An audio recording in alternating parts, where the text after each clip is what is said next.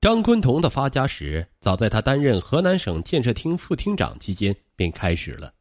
至于他收受的第一笔贿赂是从哪一天开始，金额多少，由于时间久远，张昆同已经淡忘。他清楚的知道，最初受贿是因资质升级开始的。在建筑领域，资质是衡量一个企业业务水平和能力的重要标志。它事关着承揽工程，事关着经济效益和企业发展，因此每个建筑企业都把资质升级和维护当成头等大事来抓。张昆同作为河南省建设厅主管建筑管理的副厅长，深知其中的奥妙，他也从中找到了一条发财捷径。一九九二年，某建筑安装公司为便于承揽工程，由公司副总经理裴某出面。多次找时任省建设厅副厅长张昆同。张昆同记得那是一个阳光灿烂的日子，裴某第一次登门拜访，他似乎没拿什么礼品，只带了一包文件材料，公事公办的申请资质升级。张坤同也是公事公办的把他打发了回去。裴某后又多次来找，请张坤同帮忙把公司的三级资质恢复为原来的二级资质。张坤同打着官腔说。你们公司一九八八年因多方原因，在企业资质年检中二级降为三级，是给你们提出警告，只要改正，以后会恢复的。话里有话，裴某听得明白，回到安阳与公司总经理王某商量，用点钱打点。同年九月，裴某从公司财务借出五千元人民币，又从公司驻郑州办事处取出五千元，凑够一万元。一个月朗星稀的晚上，裴王二人带着钱开车来到张坤同家，请张坤同帮忙恢复公司的二级资质。张坤同答应给施工处说说，裴王二人把钱留在桌子上。一九九二年底，经张坤同做工作，该公司资质由三级恢复为二级。为了感谢张坤同，裴某又到张坤同家送去七千元人民币和价值两千余元的金项链一条。权钱交易就这样拉开了序幕，裴某成了张家的座上客。直到一九九六年五月，裴某想找张昆同承揽省高速公路上的工程，又将一万元钱送到张昆同的办公室。一九九四年九月，商丘某公司经理李某为公司资质升为一级，到建设厅找到张昆同。李某汇报完公司资质升级状况后，先拿出事先准备好的一万元钱。放在张昆同的办公桌上，张昆同收下钱后答应帮忙。找张昆同帮忙搞资质升级的不仅有企业经理，也有政府官员。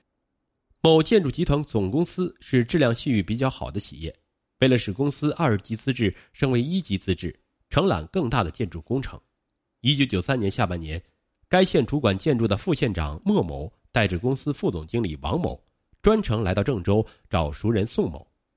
宋某和张昆同相当的熟悉，十分了解张昆同的性情。几个人商量一番，王某打借条借了宋某公司两万元现金，由宋某带着钱敲开张昆同的办公室门。张厅长，临县某公司的人来了，他们企业资质升一级的事儿想找你帮忙。边说边把两万元现金放在了张昆同的桌上。张昆同虚情假意推让两句，便将钱收下了，而后。莫某和宋某也进了张昆同的办公室，简单介绍完公司情况，张昆同立即满口答应帮忙。如果说有的企业资质升级是对方情愿送钱给张昆同的，那么对于有的企业，张昆同就是巧取豪夺。一九九二年下半年，澳籍华人曹某经人介绍认识了时任河南省建设厅副厅长的张昆同，曹某拉着张昆同几顿吃饭宴请后。两人交上了朋友。不久，曹某向张昆同提出想借钱入股某公司，张昆同当即答应为其帮忙。一九九三年元月初，张昆同安排自己主管的下属公司会计王某从单位公款中转出十万元人民币到北京一家公司账户上。老王，这是我的一个朋友使用，很快就还。上级领导指示，王会计焉有不遵之理？于是，这十万元公款成了曹某个人的入股金，但十万元显然不能满足曹某的胃口。一九九二年底，经张昆同介绍，曹某又向某防腐有限公司于某提出借二十万元人民币，于某推辞不过，只好借给曹某十万元。一九九三年六月，于某又从自己家中取出十万元人民币，用报纸包着送到张昆同的办公室。张厅长，你北京的朋友借二十万元的事儿，当时只汇去十万元，现在我又找了十万元钱，请你转交给曹某。张坤同沉着脸说：“我已经从别处借钱给曹某凑齐了。”于某看到张坤同多云的脸，心里直敲小鼓，他想。我们公司一级资质换证的事儿还需要张坤同帮忙，绝不能把这位大爷给得罪了，便陪笑着说：“呃，既然钱拿来了，您就收下吧，不定什么时候需要用。”张昆同看看于某，再看看十万元现金，喜笑颜开的收下来。于某悬在半空的心这才放下。一九九五年春节前，于某为找张昆同承揽省交通厅的工程，又从家中取出六万元人民币。用报纸包着送到张昆同的家。这时的张昆同刚刚被提升为省交通厅长，正在广播电视上大做反腐倡廉的文章，自感脸面有些尴尬，有意推辞：“呃，哪里哪里，呃，无功不受禄啊。”于某的心里何等的明白，他笑着说：“ 张厅长，一是祝贺，二是表达我的心意。”张坤同是点点头，收下了钱。某冶金建设公司经理邢某为资质升级的事，曾多次找张坤同联络感情，有的是吃人嘴软，拿人手短。一九九三年六月，张昆同在河南省建设厅企业资质情况表上签字，同意向建设部申报该公司资质由二级升为一级。一九九三年七月，张昆同到北京参加中国集体建筑企业会议。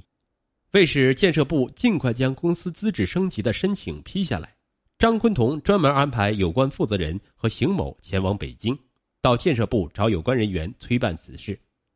邢某先在宾馆交给张昆同两万元钱，让张昆同用于打点建设部有关人员。但当司机将张昆同送到建设部的办公楼下时，张昆同却在楼下站立片刻，扭头便回。第二天下午五六点钟。张昆同和邢某一同乘车，行驶途中，邢某拿出了一个档案袋。张厅长，谢谢您帮了大忙。呃，在建设部办事还需要多加美颜，这两万元钱您收下。听说你母亲有病了，这点钱是给他老人家买点补养品。张昆同没有吭声，收下了此款。一九九四年元月二十八日，中国建设部正式批准该公司资质。由二级升为一级，在此之前，王会计多次打电话找张昆同，催促澳籍华人曹某归还所借十万元一事。张厅长，时间长了会出事儿的。王会计急，张昆同心里也急。那曹某是肉包子打狗，一去不回呀。张昆同提出让邢某先垫资平账，邢某为感谢张昆同，特从公司财务上取出十万元人民币。帮张昆同平了账。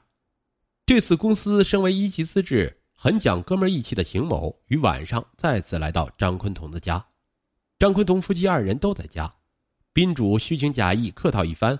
邢某拿出十万元现金放在了桌子上。张厅长，呃，这次升为一级资质，太感谢了。看着厚厚十沓的百元大钞，张昆同的眼睛一亮，他嘴里说着不用。眼睛却始终没离开那堆钞票。邢某是何等的聪明，在商场驰骋拼杀多年，他早读懂了这些贪官污吏的眼神，留下钱便起身告辞。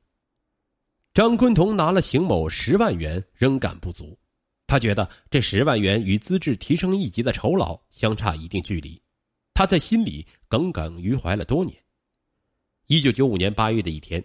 已调任省交通厅长的张昆同在百忙之中给邢某打了个电话，直截了当的告诉对方：“我儿子要出国，你筹措些美金来。”邢某不敢说不，他放下电话，忙不迭的带着八千美金送到张昆同的家。谁知这八千美金仍不能满足张昆同贪婪的胃口，他觉得邢某太不识相，决定重重的敲他一笔。几天后，他又给邢某打电话。我儿子需要五万美元在单位入股，你想办法给我敲三万美金。邢某正在安阳和一帮兄弟打牌，他虽然感到很为难，但想到省交通厅现在有个大工程，还需要张坤同的帮忙，只好答应下来。张坤同也说：“我不会亏待你，以后给你介绍工程。”有了这个口头允诺，邢某心里是好不高兴。一想到几百万、几千万甚至上亿元的工程，这区区三万美元算什么？但邢某自己没有美金。安排手下从公司财务上提取二十七万元人民币，让外甥到深圳换回三万元美元。邢某拿着美金后，立刻送到张坤同办公室。张坤同的脸这才多云转晴，他高兴的将三万美金带回家，交给妻子肖某保管，后又存在北京的银行里。